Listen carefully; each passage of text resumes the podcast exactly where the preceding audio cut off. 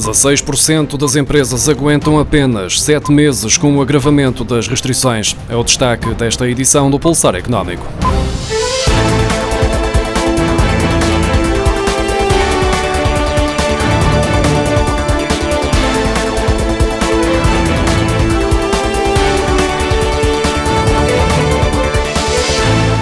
Os efeitos da pandemia na atividade das empresas portuguesas continuam a ser evidente. De acordo com o inquérito do Instituto Nacional de Estatística e do Banco de Portugal, para acompanhar a crise, 16% das empresas estimam conseguir subsistir apenas sete meses se as medidas de contenção da pandemia forem agravadas e os apoios financeiros não aumentarem. Nas últimas duas semanas, com a entrada em vigor do estado de emergência e com o decretar de novas medidas de contenção do vírus, mais de metade das empresas assistiu a um novo impacto negativo ou muito negativo do volume de negócios associado à redução das encomendas e dos clientes e às novas medidas de contenção anunciadas pelo governo.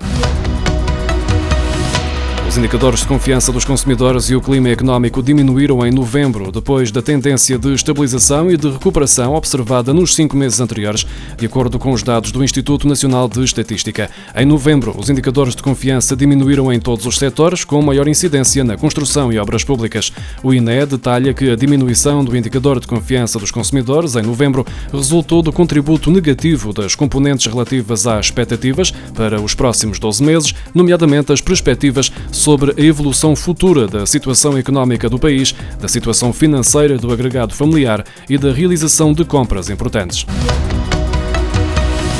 A grande maioria dos portugueses está com receio de sair de casa no Natal e na passagem de ano. Esta é a conclusão do estudo Christmas 2020 Unboxing, que revela que 71% dos inquiridos vão fazer a ceia de Natal em casa. No ano passado, apenas 44% não saiu de casa. Em relação à passagem de ano, em 2019, 51% das pessoas jantaram em casa e este ano 81% afirmam que não vão sair. Este estudo contou com a participação de 500 pessoas residentes em Portugal com idades entre os 20 e os 65 anos.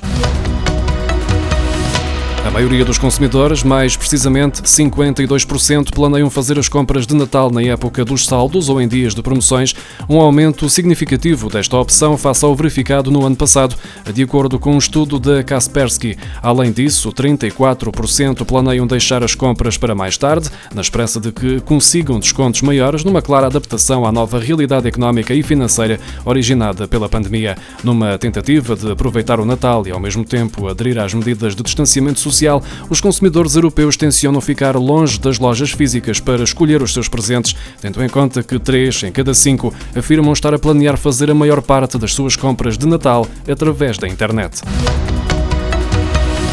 Pelo segundo mês consecutivo, os portugueses reforçaram as poupanças nos bancos. Os depósitos nas instituições financeiras ascendiam a 158.600 milhões de euros no final de outubro, mais 500 milhões de euros em relação ao mês anterior, de acordo com os dados do Banco de Portugal. A pandemia trouxe uma nova dinâmica no comportamento financeiro dos portugueses, com as medidas de restrição a travarem o consumo. 2020 trouxe um reforço das poupanças para níveis históricos. O mês de julho registrou o máximo de sempre no dinheiro depositado nos bancos, com um total de 159.200 milhões de euros. Em agosto, com as férias, o valor caiu, mas retomou a tendência de subida em setembro e em outubro, aproximando-se de um novo máximo. Do total de depósitos, 87.960 milhões de euros estavam em contas a prazo e os restantes 70.640 euros em contas à ordem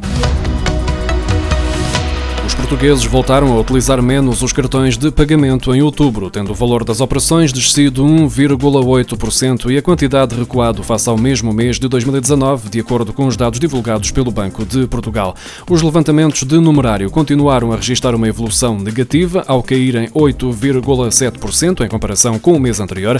A restauração e o alojamento foram os dois setores de atividade mais afetados em outubro pela redução das compras com cartão, tendo caído 17% na restauração e 54% no alojamento. Em sentido contrário, as compras em supermercados, hipermercados e restantes atividades de retalho cresceram 7,4%. Na saúde foi observada uma subida de 3,9% e nas atividades postais com mais 19,6%.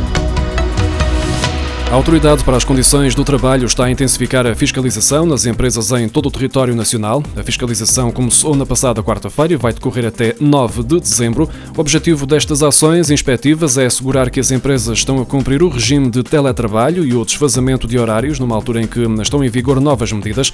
Fonte oficial confirmou que a Autoridade para as Condições de Trabalho vai verificar se as empresas estão a cumprir a obrigatoriedade do regime de teletrabalho nos conselhos de risco elevado ou risco muito muito elevado e extremo, desde que seja compatível com a atividade desempenhada, ao mesmo tempo que vai inspecionar se as empresas estão a disponibilizar máscaras aos funcionários.